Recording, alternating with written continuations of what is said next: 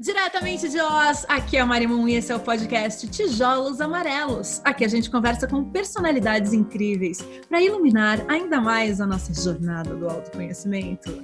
E hoje é dia de ouvir uma guerreira que luta para proteger o meio ambiente. Ela tem uma jornada poderosa, cheia de perigos e aventuras. Bárbara Veiga, que bom ter você aqui para conversar. Yay! Obrigada pelo convite. Muito bom estar aqui com você, Mari. A gente se conhece há um tempo e já trocamos várias ideias, na verdade. Então a gente é que adiantou metade desse podcast. Mas é, acho que justamente por tantas coisas que você compartilhou comigo, eu imaginei que seria muito legal trazer você para o podcast, porque a gente fala muito sobre jornada, né? E se entender, entender o mundo, essa coisa, né? enfim, de evoluir como ser humano e como coletivo. Então, a sua jornada especificamente é realmente muito forte, muito intensa, né? A Bárbara ela se formou em jornalismo e com 22 anos ela caiu no mar numa experiência intensa com a galera do Greenpeace e tipo envolveu prisão, piratas, tipo grandes aventuras mesmo, assim. Uma vida muito intensa. E eu queria começar perguntando para você quando que caiu essa ficha para você de que, de que era necessário comprar essa briga do meio ambiente, sabe? Bem, já muito nova, aos 14 anos de idade, é, eu, eu senti assim, um chamado muito forte, porque eu gostava já desde muito sempre, desde, desde muito nova, desde sempre, fazer limpeza de praias no Rio de Janeiro, cidade que eu nasci, que eu cresci. E, e aí eu percebi que eu podia juntar muita gente para falar do que eu acreditava, né? De 14 anos é, eu consegui juntar de cinco amigos até 200 pessoas. Então eu vi que o poder do coletivo estava ali, estava na fala, mas estava também na ação. E aí, uh, pensando localmente durante muitos anos e depois globalmente, tive a oportunidade de trabalhar é, com o Greenpeace e receber essa proposta incrível de embarcar e é, e aí, com 21 anos, eu me joguei no barco sem ter nenhuma experiência, pegando nas cordas mesmo, como marinheira. E aí eu vi que eu tinha algo ali que, é, que precisava ser explorado. E com o tempo, muitas histórias foram acontecendo, fui percebendo que de uma campanha eu fui emendando na outra, é, e eu descobri que o mar era de fato a minha casa. Eu já sabia que o meu corpo era a minha casa, mas sabe quando se sente plena num lugar? E eu não sabia que esse lugar podia ser o mar, né? O mar é tão imenso, é, é tão uh, distante muitas vezes, né, para muitas pessoas. Tem gente que nunca viu o mar, Sim. mas mal sabem essas pessoas, né, algumas delas, que 70% do oxigênio que a gente respira vem diretamente deles. São as algas, não é? Bom, são uma série de fatores, né, além de ter essa curiosidade, curiosidade científica, é, não só o mar, mas a gente tem também a floresta, né, que causa chuvas que a gente tanto precisa. Então é uma combinação muito interessante entre floresta e oceano para a gente estar tá aqui, por exemplo, conversando nesse podcast. Então é muito incrível, eu me apaixonei de cara assim pelo mar desde criança, claro, estando em contato com, com o oceano desde pequena. É, nos finais de semana ir para a praia era o passeio. Então é, levei um caixote e aí, no arpoador, na praia do arpoador, eu pensei, bom, preciso fazer uma escolha. Eu amo o oceano para sempre ou eu vou sempre ter o medo dele?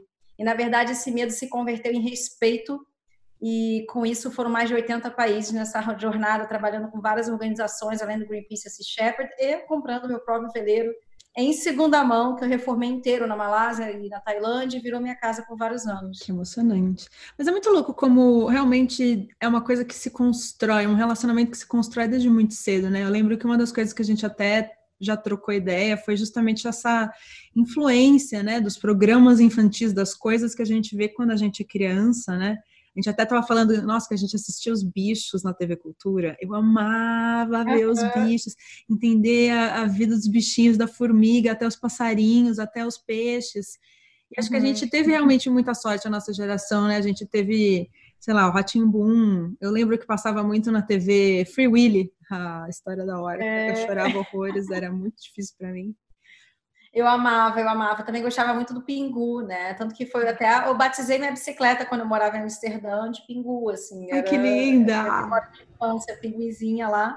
Fora que eu passei dois anos na Antártica, né? Numa campanha em defesa das baleias, então tem uma relação muito forte com essa parte do mundo. E essa coisa de quando a pessoa é criança, né? Estimular essa sensibilidade, né? É muito importante. Às vezes a gente até se pega meio observando o que, que tem hoje em dia, né, de, de conteúdo infantil, de coisas que podem estimular as pessoas a se tornarem adultos mais preocupados com o meio ambiente. Eu acho que não é só a coisa de educação ambiental por si só, mas também a empatia, a sensibilidade, né? Acho que a educação como um todo, né? Já dentro de casa, quando você é, interage com outras pessoas, essas pessoas são a sua referência, inevitavelmente é o que você vai levar para sua vida. Inclusive, assim, para todos os lados, né? Para o bem e para o mal. Exato. é à que tem aí terapia, uhum. tratamento, né? Família é uma coisa maravilhosa, mas também pode deixar sequelas, e é daí que entra o ensino dentro de casa, que é tão importante nossa conectividade com a vida. E aí a gente fala, claro, de meio ambiente, a gente fala de, de, de animais marinhos, animais uh, de, todas as, né, de todas as origens, mas principalmente a nossa relação com a vida, nosso contato com o outro, como é que a gente entende o que é ser civilizado, como é que é a nossa relação com a terra, então, acho que tem tantas nuances aí envolvidas, né? Já dentro de casa, entender que sim, você tem que ser solidário ao outro, sim, você tem que ajudar se alguém precisa de apoio. E a partir disso, na medida que a gente entende que tudo faz parte de uma coisa só, né, que a gente depende da natureza para viver e não dela, ela depende da gente para viver, tudo se reverte, né? A nossa noção, ela se amplia, a gente fortalece o nosso conceito e valoriza muito mais. Então, é, eu acho que é uma coisa que assim, vem das escolas, claro, possível, quando é possível, mas nem todo mundo pode dar uma Waldorf da vida, sabe? Nem todo mundo tem a oportunidade é, de ir para uma escola incrível que você bota a mão na terra, entende que é horta desde sempre. A escola que eu estudei foi Pedro II, no Rio de Janeiro, uma escola bem mais à frente, assim, uma escola pública que onde eu aprendi uh, francês, tive aula de latim, então foram indo para outro caminho, né? Não tinha educação ambiental propriamente dito, mas que uh, trouxe uma consciência, uma oportunidade de conexão é, com o ser humano muito profunda. E aí eu já sabia desde então que eu tinha que lutar pela justiça. Uhum. Eu sabia que eu tinha que fazer algo da minha vida, com o meu corpo, a minha mente, a minha câmera, fizesse a diferença de verdade. Só que isso foi acontecendo aos poucos, né? Muito difícil você tão nova saber o que você quer. É, mas quando eu, de novo, assim, voltei a fazer aquelas limpezas de praia, bem adolescente, assim, eu senti que tinha algo forte ali, algum caminho que eu precisava trilhar, que envolvesse pessoas para defender a natureza. Então, na verdade, assim, era tudo um pouco junto, né?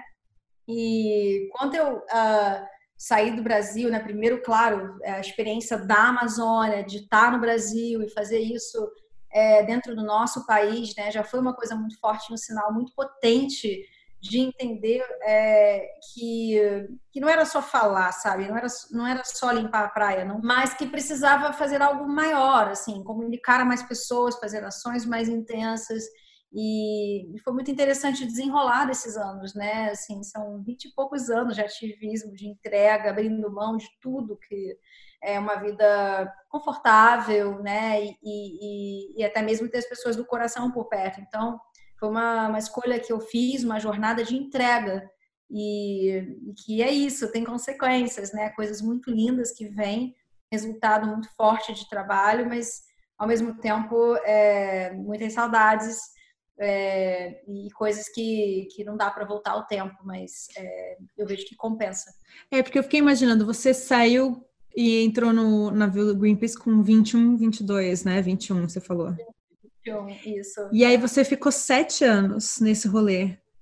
É isso? É, foi uma, uma, uma, experiência assim bem intensa, porque eu comecei fazendo esse trabalho na Amazônia, uhum. foi minha primeira campanha embarcada, apesar de eu, de eu ter feito outras é, mais cedo, né? E aí eu, eu me lembro que eu saí do sul do Brasil, embarcando é, e parando em várias cidades né, ao redor da costa, até chegar bem no norte, onde uma ação, uma primeira grande ação aconteceria contra uma empresa norte-americana, que é a Cargill, que, enfim, né, tá até hoje lá desmatando a Amazônia. É uma empresa de quê, então, gente? Uma mistura aí de, de soja com é, exploração madeireira, e é muito louco, porque isso também está conivente com outros poderes, né? Pessoas que têm uh, enfim, é, é, algum tipo de poder, né, o poder ilusório, né, o poder do dinheiro, mas que acaba, obviamente, afetando muitas comunidades e muitas pessoas que estão ali nas redondezas. Foi, foi incrível, porque uma, uma campanha foi acontecendo atrás da outra e eu decidi que minha vida tinha que ser no mar mesmo, assim.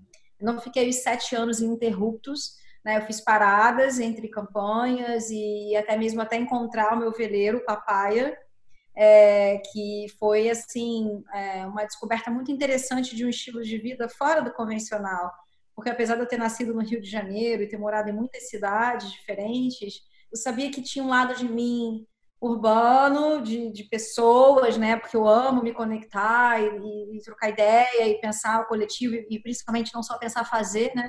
Eu sou a mulher do campo, de lá fazer, realizar.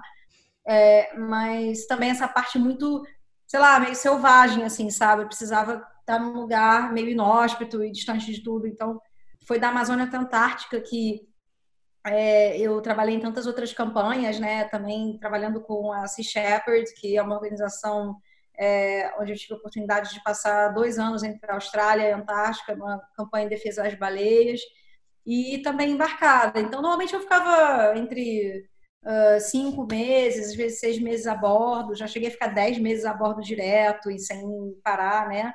Mas, é, foram sete anos, assim, de histórias, de, de aventuras, eu até escrevi um livro, que é o Sete Exatamente. Anos. Exatamente. É.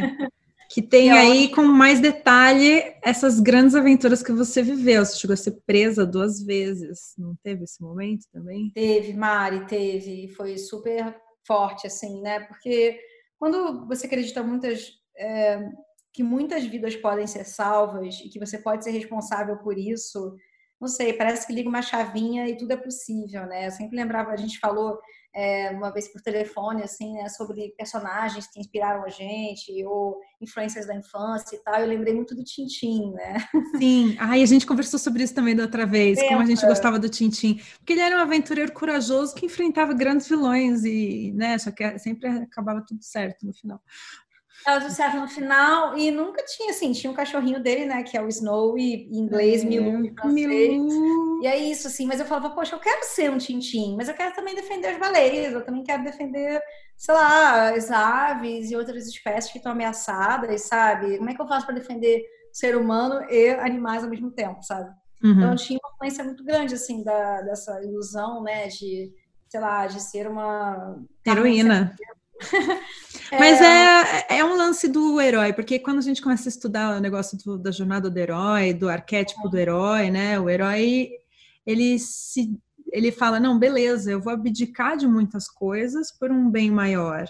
Né? É super interessante esse arquétipo e, e, é o que é o mais nobre, porque você está fazendo algo pelo, pelo comum, né? Pelo, pela comunidade, pela sociedade, uma coisa que não é só egoísta e para você, né? E é uma jornada que normalmente o herói vive, né? Ele vai lá e tem um grande vilão, né?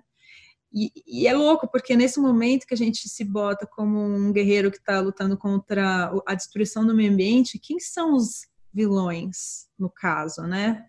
Porque são ah, vilões ah, são terríveis. Muitos, né? A indústria, a indústria, o sistema que a gente vive, né? É um sistema que não faz o menor sentido, ainda está de pé, sabe? São tantas coisas, né? A gente podia ficar aqui mais um podcast falando só sobre Nossa, isso. Nossa, é uma lista de, de vilões e ao mesmo tempo a gente consome muitas coisas que esses vilões produzem né? Uhum. Então a gente de alguma maneira dá a corda para a máquina continuar funcionando, né? Então, por exemplo, você citou a questão dessa empresa americana de soja, que está totalmente ligada à alimentação de animais de corte. E tem muitas outras coisas, né? Por exemplo, no Mediterrâneo, eu participei de diversas campanhas, tem um problema muito sério que é do atum, por exemplo, né? O atum, que a gente adora comer no sushi. É, e muita gente uh, consome, é, sei mesmo, independente do atum, né? Tem um atum que está em extinção, isso é muito grave, mas principalmente saber de onde vem o seu alimento, sabe? Eu sou vegetariana há mais de 20 anos, mas não estou aqui para julgar quem está certo ou está errado. Que, mas acho que, assim, pelo menos, é, a gente tem a possibilidade, nós, né? Eu falo classe média, classe média alta, enfim, quem tem condições de escolher o que pode comer, que é um privilégio, né? É, simplesmente, assim, buscar de onde vem isso, né? Eu não estou dizendo que todo mundo tem que se tornar vegetariano, seria bom para melhorar a situação. Seria vegano o ideal, né? Pelo que eu sei. né? Se as pessoas pelo menos reduzirem o seu consumo, se elas pelo menos soubessem, caramba, da onde vem isso, sabe? Da onde vem? Eu acho que a gente viver, poderia viver um modelo mais sustentável e, e isso é possível para quem, né, tem o poder de escolha, que é o nosso caso e provavelmente quem está ouvindo esse podcast. Então é uma responsabilidade assim tão imensa.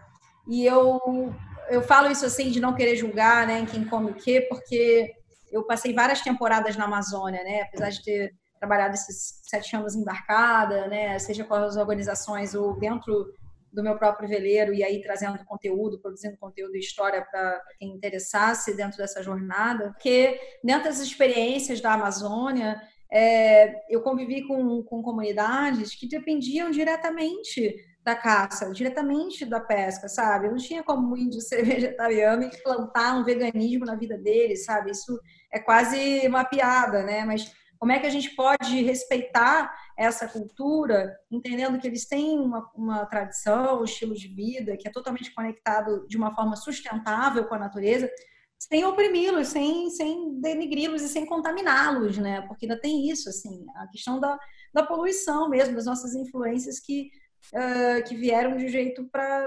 destruir toda uma história, né? Que nós viemos dela, isso que é mais louco, né? Sim. A gente não aprende tupi-guarani nas escolas, a gente não entende. A gente nem sabe nada sobre os indígenas, inclusive, né? A gente está tendo que aprender hoje em dia correndo atrás através da internet, porque faltou na escola muito, assim, né? Todos os escândalos que vêm do governo, e a gente tem que acabar entendendo o que está acontecendo para, é, assim, de uma forma é, é, respeitosa, assim, tentar levantar essa voz, tentar trazer essas causas. Eu nunca vou esquecer um documentário que eu, em que eu trabalhei, é, que se chama Rise, para uma produção da Discovery, da, desculpa, da, da Viceland, é, do Canadá, onde a gente foi mostrar justamente o que, que aconteceu com os índios Krenak frente ao maior desastre ambiental do país, e onde eles estão lá até hoje, de frente ao Rio Doce, com peixes contaminados, com doenças de pele, com muitas dificuldades. Então, assim, eu falo de mar porque é a minha vida, e foram sete anos da minha história, e hoje eu tenho um movimento que é a Liga das Mulheres pelo Oceano. Um Maravilhoso, que... inclusive, já ia te perguntar também disso. Chega junto mais aí, é, são mulheres, sabe, é, de, de todas as vertentes, assim, a gente tem desde cientistas, atletas, artistas, a gente está com uma campanha agora, todo mês de agosto, para falar é, com atletas olímpicas e elas trazerem a sua perspectiva o seu relacionamento com o mar, mas também outras mulheres que é, não necessariamente trabalham no mar, mas entendem a gente precisa do mar para sobreviver. Mas uhum. aí não tem como eu falar do mar sem falar de floresta, não tem Sim. como eu falar de. É um oceano, ecossistema. De rios. É tudo, é uma coisa só. E, e, e é isso, assim, eu espero de verdade que a gente consiga, através dessas trocas, desses diálogos, desse potencial de conectividade, para realmente refletir o que, que a gente pode fazer de fato, né? Botar o corpo e a voz para o mundo, para mudar esse cenário. Eu sinto que é um assunto que muita gente foge, porque ele é tão dolorido, né? Toda vez que você vai falar de meio ambiente, é tudo tão triste, as notícias são tão deprimentes, e é sempre um vilão muito grande, né? Tipo as mineradoras, os, né, os chineses consumindo a carne, né? Sei lá, é tudo tão grandioso e difícil de entender que às vezes as pessoas falam dão aquela resposta super pessimista e, e, derrotista, que é tipo, ah, o mundo vai acabar mesmo, a gente já estragou tudo, e que eu acho que é péssimo também, sabe? Então, encontrar esse, essa maneira de manter o otimismo, continuar na luta e fazer algo que seja efetivo, né?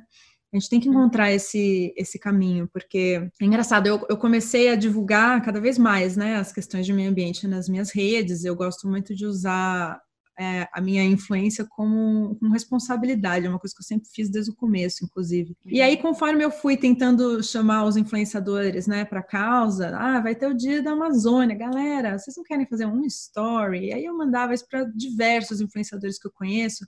Era questão de 2%, assim, que topava postar, sabe? Um story, que não, sabe, o que é um story. É. Então eu hum. fico assim chateada, porque a gente tem realmente muitas causas e várias causas são super importantes e, sabe, a gente não precisa desistir de uma para falar de meio ambiente. É, eu acho que é uma responsabilidade, assim, né? E sendo, é, abraçando esse papel, essa responsabilidade, porque influenciar pessoas é uma responsabilidade, né? Você saber que a sua figura pública pode tocar tanta gente de um jeito tão bonito e, e forte, né? Porque é uma uhum. história, uma construção, né? Nem, assim, você sabe como é essa jornada e é uma jornada conquistada, né? E é um trabalho e que exige tempo, exige dedicação, como muitos outros trabalhos.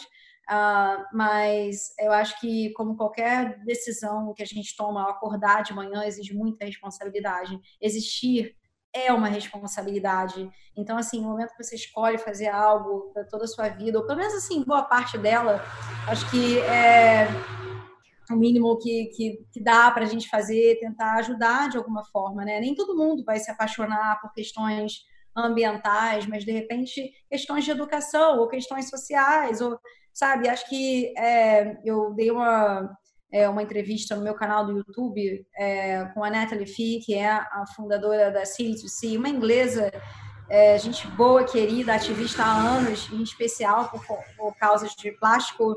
E ela é, falava exatamente isso, assim, sabe? Se você tem a tendência a falar com, é, com a política, então vá nesse caminho. Se você é artista e se expressa da melhor forma como artista, então vá lá como artista e fala, fale sobre isso, sabe?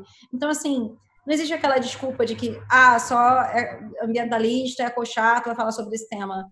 Não, sabe? O que eu acho que dá para provar na prática, que até mesmo uma sexóloga que eu trouxe lá para o meu canal pode falar sobre o meio ambiente, que uma coreógrafa ela pode falar sobre o meio ambiente, que uma economista pode falar sobre o meio ambiente, sabe? Então, assim, não tem essa distinção mais, porque é um planeta só é uma urgência só, é uma necessidade só. Eu, eu até ouvi essa história, né? Porque ah, a gente está todo mundo no mesmo barco, porque é um barco chamado Planeta Terra. Se afundar de um lado, tiver um buraco no pedaço do barco, vai todo mundo afundar junto, saca? E é realmente uma loucura, né? Que a gente veja tanta gente virando a cara para um assunto que é tão grave que influencia todos os seres humanos do planeta Terra, né?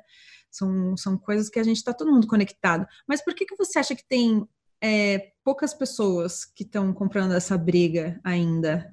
Não é, apesar de ser uma coisa tão urgente, tão importante, que já está sendo falada há tanto tempo, por que ainda não tem tanta gente comprando essa briga? Eu acho que a gente precisa viver uma verdadeira catástrofe para poder acordar para o mundo, sabe? E, e é o que está, assim, a gente está tendo um sample, né? Um exemplo, assim, que é viver em confinamento e é, sem ter os nossos prazeres regulares. E isso para várias classes, né? Só que óbvio que os pobres eles sofrem muito mais com isso, né? Porque é isso, tem muita gente que tem grana e que inclusive está fazendo festa clandestina, que é a coisa assim mais absurda é, que a gente já ouviu na história, né? Então existe uma, uma coisa de de chegar ao caos mesmo para as pessoas acordarem e abraçarem essas questões. Então, é, eu acho que tem uma coisa a ver com, uh, com a dificuldade de entender a crise real que a gente está vivendo. Né? Tanto que existem teorias que são das mais absurdas e antagônicas exatamente nesse momento acontecendo no mundo Terra inteiro. plana! Por exemplo, né? E, e, e acho que, uh, que normalmente esses... Uh, esses exemplos assim, né? a gente historicamente já sabe, né? Já viu coisas parecidas acontecerem, é, só mesmo no caos que as pessoas acordam, né? Acho que tem uma coisa do ser humano, assim, de falar, ah, mas é tão distante, né? Assim, os Inuits lá na Groenlândia, imagina do que mudanças climáticas, crise climática, crise quê? Imagina, não tô entendendo nada, aqui tá sol, tá gostoso, tem praia. Então, assim, existe uma, um senso de, até mesmo de de entendimento da geografia, de entendimento da ciência, do respeito principalmente à ciência e o quanto ela contribui para a nossa vida, sabe? Então, acho que tem pouca gente, assim, na verdade, não quero nem dizer que tem pouca gente fazendo isso, acho que Proporcionalmente, né? Temos 8 bilhões de seres humanos, se pelo menos um bilhão tivesse se esforçando, já estava Claro, e aí já entra, inclusive, para pessoas que têm uh, um poder mesmo, sabe, aquisitivo para mudar isso, né? Porque a gente uhum. sabe que uh, existem milionários no mundo, assim. Que, assim, por que, que existem milionários, bilionários? Sabe, é, até estava ouvindo outro dia sobre psicologia, um estudo da, dentro da psicologia profunda, assim, falando que depois de um certo uh, momento, não importa mais quanto milhões mais você ganha, entendeu? Fica tudo igual, assim.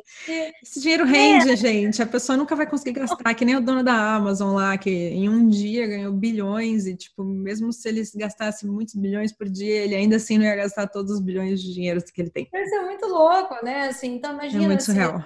Se, se resolver né, é, a questão da poluição no mundo, a poluição dos mares, que agora é um caso mais crítico, né, é, dentro dessa pandemia que a gente tem visto, máscaras, luvas, roupas, uhum. inclusive moda, né, que é uma das indústrias mais poluentes do mundo. É a sabe? segunda, não é? Segunda pois mais é, poluente, e, parece. E, sobretudo, a gente, sabe, ainda viver no mundo onde tem gente passando fome, sabe? Em especial no Brasil. Revoltante. É, por que, que ainda tem gente que não abraçou essa causa? São pessoas que eu acho que, infelizmente, estão muito alienadas do que está acontecendo. E isso, acho que tem uma parte do ser humano que é um pouco egoísta mesmo, sabe? Que não consegue olhar para a urgência do mundo. E aí precisa viver uma crise, precisa viver uma perda para entender a essência da vida, para entender que é, que é necessário a gente se, se é, regenerar e, e, respeitar mesmo a nossa, a nossa vida em comunidade, respeitar outras pessoas. É, por mais que você não tenha filhos, por mais que você não tenha uma família, tem pessoas que vão ficar aqui, que vão sofrer, por exemplo, uma crise de água, que é uma coisa brutal.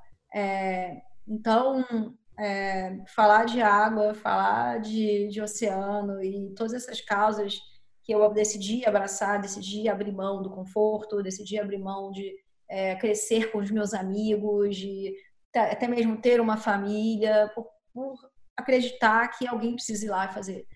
Então, é, eu acho que é, existe esperança, né? Senão eu não estaria aqui é, batendo esse papo com você, não faria as palestras, não teria o canal, porque realmente, assim, se, se, nós não fizermos, quem vai fazer, sabe? E ser presa, ser deportada, tudo isso fez parte de uma entrega muito grande. E, e por acreditar que a gente precisa se unir mesmo para reverter esse, essa maneira de entender sociedade, reverter essa maneira de entender consumo e fazer as pessoas é, se alertarem para nossa realidade. Né? A gente tem diversos exemplos dentro da história que podem trazer isso, né? O próprio Mahatma Gandhi, que fez greve de fome, que né, percorreu cidades e influenciou tantas pessoas, né? Madre Teresa de Calcutá, enfim, eu acho que não tem desculpa, sabe, para a gente não uh, ler e se inspirar e entender a história, para a gente não repetir os mesmos padrões e as mesmas falácias de um passado falido. É, o lance do. A partir do momento que você já sabe, se você insistir no erro, aí é burrice, né? E é um clássico. A gente está sendo uma humanidade muito burra nesse momento. Você já ouviu falar da Vandana Shiva? Uhum, sim, sim. A Vandana Shiva, é. para quem, quem nunca ouviu falar, é, vou fazer um resumo muito rápido. Ela fala sobre ecofeminismo. Ela é uma mulher indiana maravilhosa, que faz parte desse movimento, que tem aí um. Bom, ele mistura muitas coisas, né? Tem um pouco desse estudo de política, né? Junto com uma relação. Não chega a ser religiosa, mas assim, entender a divindade, né, da natureza e vivenciar o, o que seria um ecologismo, né? Que seria uma filosofia de vida da, mais ecológica, né? Um movimento que envolve política social e tudo dentro do meio ambiente. E ela falou bastante sobre como esse, essa sociedade patriarcal trata o meio ambiente e as mulheres da mesma maneira. E é louco porque a gente sempre fala mãe natureza, né? E é uma mãe, é uma mulher, e a gente vive num mundo onde se estupra a cada minuto, né? Ainda existe essa energia do abuso, de tirar, de, de ser violento e que é muito masculino em relação ao feminino ainda, né? E é muito doido, esse, esse assunto é super louco também de estudar e entender um pouco mais, é uma coisa que eu, eu mesma quero me aprofundar e entender melhor, porque acaba surgindo um movimento mais feminino em busca da, dessa harmonia com a natureza, porque eu vi pesquisas que falam que é isso, as mulheres se preocupam muito mais com o meio ambiente, as mulheres fazem muito mais ações de caridade, enquanto que os homens ainda estão aí meio atrasados. Garotos, corram atrás. Pois é, né? A gente é, tem uma, um estudo que diz que mais de 70% das pesquisas são, científicas são feitas por mulheres. E aí, até baseado nisso, que eu me juntei com duas amigas e a gente ficou refletindo sobre isso. Falei, não é possível, sabe? Que essas mulheres, elas não apareçam, elas precisam ser protagonistas. Né? A nossa luta pela vida dentro do meio ambiente, mas por todos que estão vivendo no ambiente, que somos eu, você e todo mundo, precisam acordar. E quando a gente fundou a Liga das Mulheres pelo Oceano, foi muito nisso, nessa ideia de é, a gente precisa unir mulheres, a gente precisa falar do que, do que é essencial. E não é uma questão de exclusão, sabe? Pelo contrário, assim, a gente quer que todo mundo reflita sobre essa história onde a mulher ela teve que durante muito tempo assumir aquele, aquela posição assim de que tá lá, tá em casa, faz faxina da criança, isso aqui. Sendo que, historicamente, a gente tem uh, milhões de mulheres que devem ser respeitadas, contempladas, e se a gente está aqui pensando, falando, estudando, muitas outras mulheres estiveram atrás dessa, dessa jornada, trazendo para a gente muitos ensinamentos, e que, por uma questão de uma, de uma vida patriarcal, né? assim, de uma sociedade patriarcal no mundo inteiro, a gente teve que correr muito atrás para alcançar algum espaço, e ainda não é suficiente. Então, é, eu sempre falo assim, que venham muitas bandanas chivas, que venham muitas mulheres, outras mulheres. Gretas. Que possam ensinar a gente, gretas, é, exatamente. Principalmente, até mesmo da juventude. Assim, outro dia eu estava falando com a Paloma Costa, né? É, sobre, sobre o que aconteceu na cúpula do clima desde 2019, quando ela falou lá em Nova York até o dia de hoje. É, e, e, realmente, assim, é, é, muito desolador a gente ver que a gente não precisa conquistar o nosso espaço, batalhar por ele e indicar Minas, sabe? Eu acho que é muito do nosso papel também de é, sempre apoiar o trabalho de outras mulheres e, e trazer essa pauta, porque ela é necessária. Né? E a gente só tem a ganhar com isso, não de um jeito é, radical, né? Mas eu acho que de um jeito amoroso mesmo, como toda mulher é tem esse olhar, essa sensibilidade que nem todo mundo vai ter habilidade, né? Assim, então é, não é à toa que existe energia feminina e energia masculina. Elas são maravilhosas, as duas são importantes, mas durante muito tempo a gente ficou aí, é, sabe, até hoje uh, nessa luta. Né? Eu tenho uma amiga no Japão, uma amiga japonesa, que ela tem exatamente o mesmo cargo que o colega dela em diferentes setores, mas o mesmo cargo e ela ganha metade do preço, sabe? Metade do pagamento. Nossa, ainda mais lá, né? Então, assim, é inacreditável. Um país que eu amo, tá? Eu, eu amo lá. também. Pois. Mas é muito assim, machista. Toda...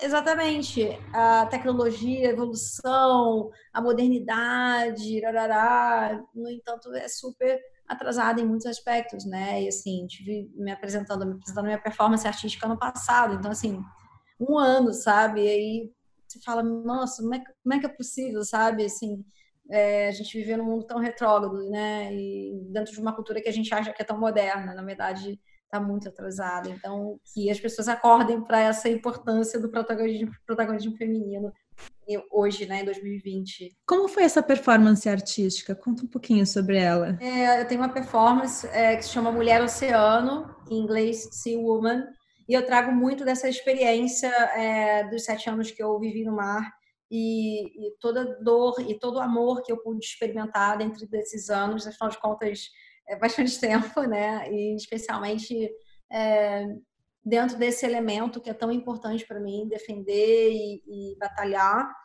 E aí eu trago uh, é isso, expressões corporais, né, sons que eu pude experimentar dentro do mar, vivendo no mar com uh, animais, em especial baleias, que eu tenho um amor muito grande por essa vida, né, ancestral, incrível, e, e me ensinou muito. Então eu falei, puxa, tem coisas que nem sempre a fala traduz, né? E, e, por mais que eu faça um canal, por mais que eu escreva um livro, não sei, eu fico com a sensação de que Uh, por a gente é, hoje em dia ter essa abertura que é maravilhosa, da gente expressar em tantas plataformas, e tem coisas que eu preciso colocar no corpo. É, então, eu sempre fui apaixonada por dança, é, dança contemporânea é uma paixão, e então o que eu faço é uma mistura um pouco disso, de artes marciais, que eu aderi na minha vida por muitos anos, com Kung Fu e posteriormente com Tai Chi Chuan, é, a dança, né, a dança contemporânea, muitas coisas com influência é, assim do Body Mind Center e biodança e dentro do ativismo esse meu amor por mar. Então a minha performance é uma tradução de tudo isso, trazendo esse, esses elementos e essa reflexão através da arte para falar do que eu falo, mas de um jeito onde é, o meu corpo é, reflete isso da forma mais é, honesta e transparente e amorosa possível. Então teve uma turnê no ano passado, antes dessa loucura toda de pandemia acontecer, que rodou entre Tóquio, Amsterdã, Bruxelas, Lisboa, São Paulo, enfim, foi uma experiência muito bonita, assim, de, de poder falar de uma outra maneira do que eu mais amo, que é o mar e a proteção dos animais marinhos. É, e arte é um, uma maneira da gente vivenciar uma terapia interna, né? É uma maneira da gente vomitar de um certo jeito né, coisas que estão aqui dentro da gente e seja em forma né, de movimento, de grafismos ou de poesia, música. Você, você faz terapia porque eu, eu fiquei imaginando eu, toda vez que eu penso em meio ambiente, eu fico muito com uma tendência à depressão, assim, e desesperar e ficar pensando, gente, a humanidade não presta, a gente é um vírus, saca? Tipo, nossa, entra um pouco essa energia muito deprê, né? E aí eu fiquei imaginando se você faz terapia ou se de repente a sua dança é, é só a única terapia que você tem.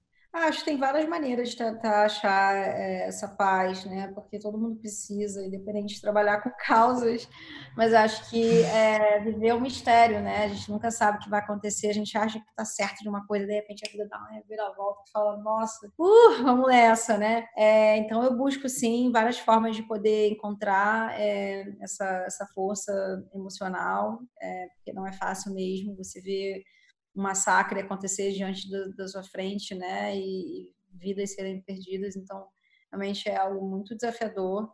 Mas dentro das minhas práticas vem muito da dança, vem muito uh, é, de terapia mesmo, convencional, porque acho que né, ajuda muito a gente refletir o mundo com o nosso pensar coletivo, e a arte, marcial e meditação, assim, então é uma combinação de coisas que eu não consigo viver sem, assim, já, já incorporei completamente na minha rotina já há muitos anos, e eu vejo quanto me ajuda e, e eu tenho muito que aprender, mas me ajuda muito a, é, no decorrer dos anos, me entender melhor e saber a, a forma mais uh, precisa assim de trabalhar cada, cada dificuldade, né? Então é, vão ter momentos que talvez que eu vá meditar mais, vão ter momentos que eu vou praticar mais é, o tai chi, vão ter momentos que eu vou dançar mais, mas o ideal mesmo para mim é sempre achar o equilíbrio e conseguir fazer cada um na sua medida. Só que como a vida é feita de diversidade, de aprendizado, e né, a gente muda, a gente se transforma, o que é normal, né? Eu também vou deixando fluir e me ouvir, tentar me ouvir, né? uhum. né? Tentar seguir essa intuição, tentar perceber o que faz sentido, mais sentido naquele momento para continuar trabalhando com essas causas e continuar tocando é, trabalhos, campanhas que estejam voltados para esse tópico. No final, eu acho que a gente acabou nem falando do momento que você foi presa dos momentos em que você foi presa. É, é uma história, assim, intensa e triste, né? Mas, ao mesmo tempo, acho que é, é algo que é interessante e importante, né? De, de ser falado. Você fica muito chateada de falar? Não, não é, eu fui presa algumas vezes, né? Acho que uma das vezes mais marcantes foi quando estava é, numa campanha em defesa das baleias no Caribe. Um, e aí era uma ação que se passava exatamente na época que acontece a Comissão Internacional Baleeira. Cada ano acontece num país, nesse ano foi numa ilha, no St. Kitts and Nevis, se chama. Esse foi em 2006, uma ação que nós saímos do navio e tínhamos conosco 865 rabos de baleia simbólicos em papel cardboard, Hum, papelão. Papelão pintado em preto, escrito RP, Rest in Peace, né? 865 foi o número de baleias E aí colocamos esses rabos de baleia frente ao Hotel Marriott, que era o hotel lá chique, que estava acontecendo essa conferência para discutir a cota de baleias que poderiam ser caçadas para pesquisa científica. Na verdade, essas carnes é, de baleia, essa carne de baleia é comercializada, cada baleia pode valer 250 mil dólares, um prato de baleia pode valer 400 dólares. Então, isso foi na, na ocasião que, enfim, eu fui arrastada né, dentro dessa ação pacífica, levada para o camburão, distanciada dos meus colegas. Eu fiquei dois dias sem ter o que comer, sem ter o que beber, enfim, são relatos muito duros que eu escrevi nesses caderninhos, ou mais de 50 caderninhos é, que eu escrevi durante esses anos de viagem, que né, depois de um tempo eu consolidei e escrevi o, meu livro Sete Anos e Sete Mares. Então, graças a esses caderninhos, né, que eu é, pude colocar um pouco dessas emoções para fora, porque é muito difícil, né, você estar tá numa cela é, isolada das pessoas que você confia. Num outro país. Um outro país, numa solitária e, e, sabe, sem ter acesso às coisas básicas, né? Beber uma água, sabe? Ir ao banheiro, comer.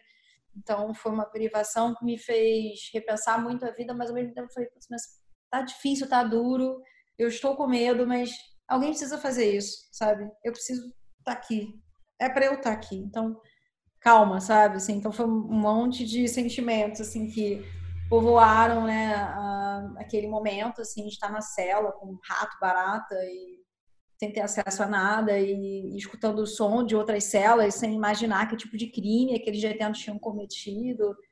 Então essa foi uma das experiências assim mais fortes, mais marcantes assim dentro do ativismo que me fez pensar muito é, no porquê que eu estava ali e o que fazia sentido, sabe, é, dentro da minha vida para eu tomar essa decisão e colocar a minha vida em risco a esse ponto. Mas, de novo, assim, eu acho que foi super importante fazer isso, não me arrependo. Eu acabei escolhendo outras maneiras de, de seguir com, com ativismo, né? com a fotografia, com o audiovisual. E aí, bem, veio o livro, veio a dança, muitas coisas que foram sendo complementadas. Mas graças a essa entrega e essa experiência, é que eu consegui entender o que, que eu sou hoje, né? E, e, conhecer pessoas incríveis também nessa trajetória, sabe? Então, foi duro, mas é, valeu a pena, eu diria, assim. E você tem uma turma? Um grupo de guerreiros? Como é? A, a Liga das Mulheres pelo Oceano nasceu no ano passado. É, no Dia Internacional da Mulher, com duas amigas, que é a Paulina Chamorro, jornalista, e a Leandra Gonçalves, que é cientista. Nós três saímos para bater papo, tomar um vinho em São Paulo. E aí a gente olhou uma para outra e falou assim: nossa, a gente precisa fazer alguma coisa, né? A gente tem uma rede tão legal de pessoas tão incríveis. E aí veio a pauta da mulher, veio a pauta do oceano, veio a pauta das nossas paixões todas e, e o nosso histórico, cada uma, né, de uma área diferente, assim. E eu tava muito certa de que a gente ia fazer, mas não sabia exatamente o que, né? A gente decidiu em pouco tempo, uh, basicamente duas semanas, reunir as mulheres que a gente conhecia e que já trabalhava no oceano para poder falar, faz sentido isso da gente fundar um movimento para falar dos mares, só mulheres, vamos nessa, a gente no bar mesmo, a gente já decidiu o nome e falou, vamos fazer. E eu amo muito é, pessoas ponta firme, sabe? Que cumprem com as suas palavras e que agem de verdade. E aí eu dei a sorte imensa de encontrar a Luísa, reencontrar, na verdade, essas duas amigas que a gente já tinha há anos atrás, a Paulina me entrevistou na Rádio Eldorado, onde ela trabalhava, quando eu fiz uma exposição fotográfica em São Paulo. Ah, muito... ela é jornalista. Ela é radialista, jornalista, comunicadora, uhum. chilena, radicada em São Paulo. Chilena, que legal. E a Leandra, que é uma super cientista, a gente trabalhou juntas no Greenpeace muitos anos atrás. E aí nos juntamos, fundamos, quando a gente viu, a gente tinha uma, um encontro de quase 30 mulheres que vieram do, do, Nordeste, do Sul. Eu falei, meu Deus, então isso é sério mesmo. E hoje em dia, é um ano e meio quase que a gente começou o movimento. É, a gente tem mais de 500 mulheres é, junto com a gente, apoiando o nosso trabalho, é, é defendendo esses pilares que a gente traz, é, desde poluição marinha, é, sobre pesca, questões de saneamento básico. Enfim, a gente tem muitas coisas para para trazer essa pauta, né? Inclusive clima, uhum. né? Que é uma coisa muito séria e que está afetando a nossa qualidade de vida e, e, e a nossa própria é, existência como espécie.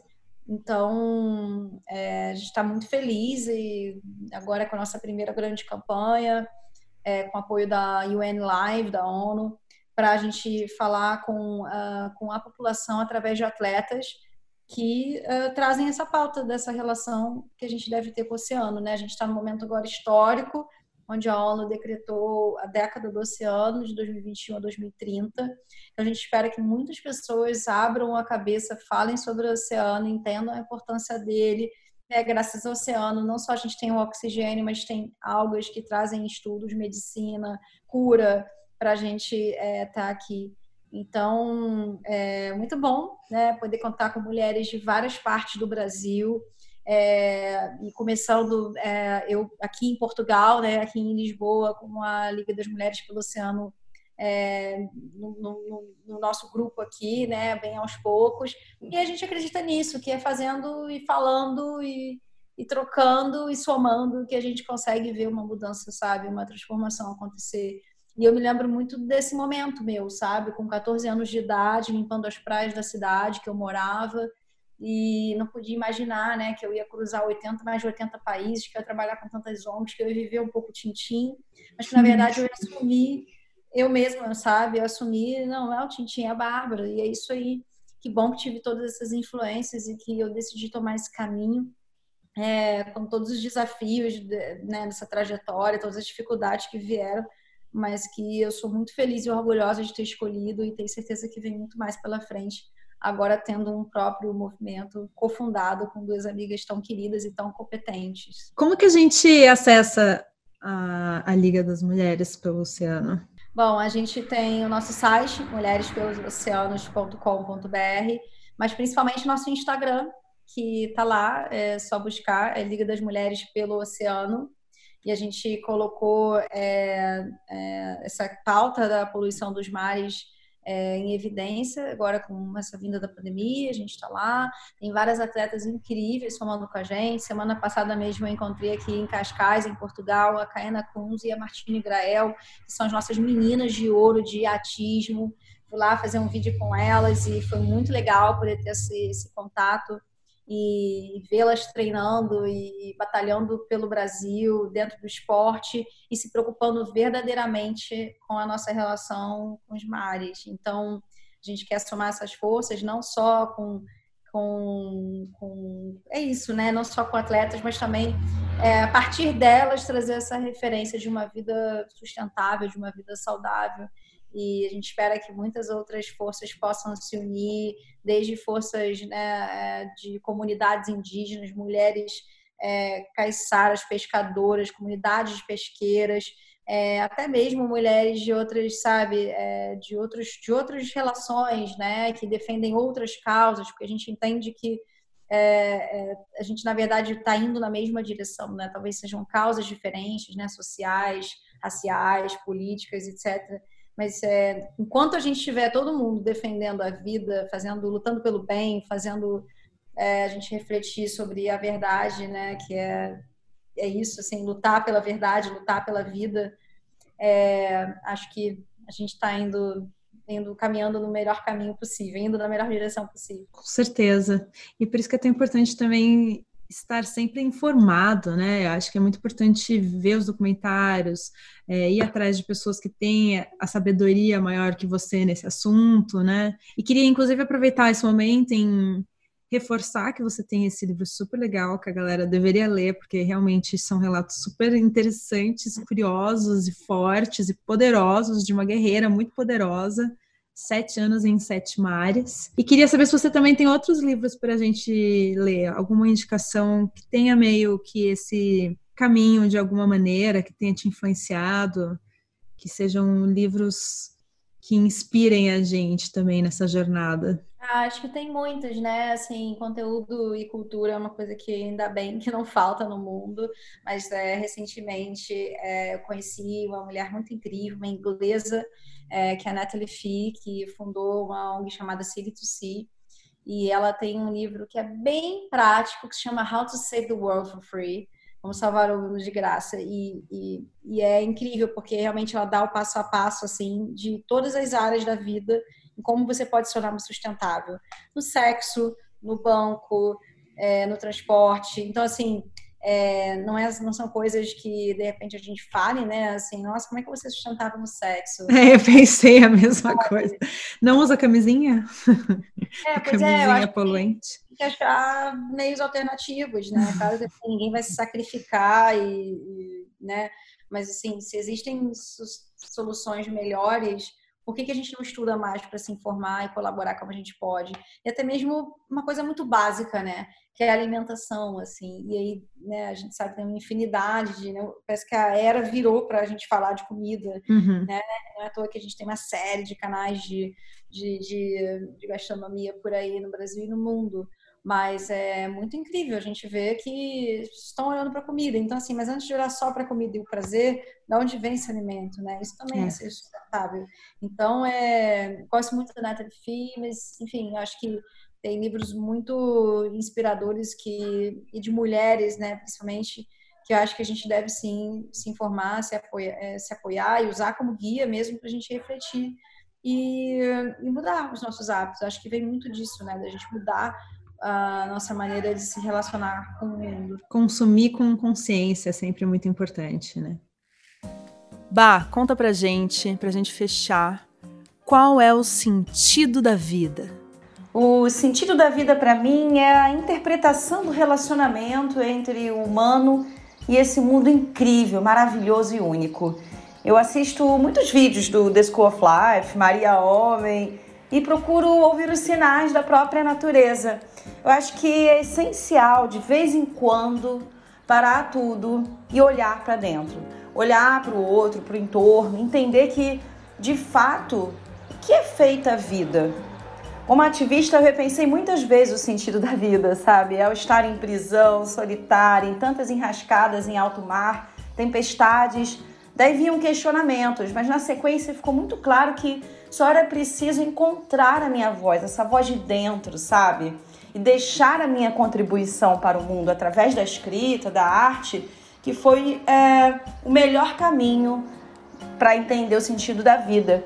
Então, o meu convite para esse mergulho é que as pessoas se informem, busquem informação, se inspirem. Há tantas pinturas, música, filmes que nos ajudam a refletir, a se conectar com a realidade que vivemos. E eu sinto que somente nós mesmos podemos encontrar essa força da natureza, porque a natureza somos nós. Então, deixo a minha recomendação, que é assistir a série Life of Whales da Disney, que é linda, e depois assistir o documentário Seaspiracy para entender que proteger a vida depende de ações também individuais para que logo elas se tornem coletivas.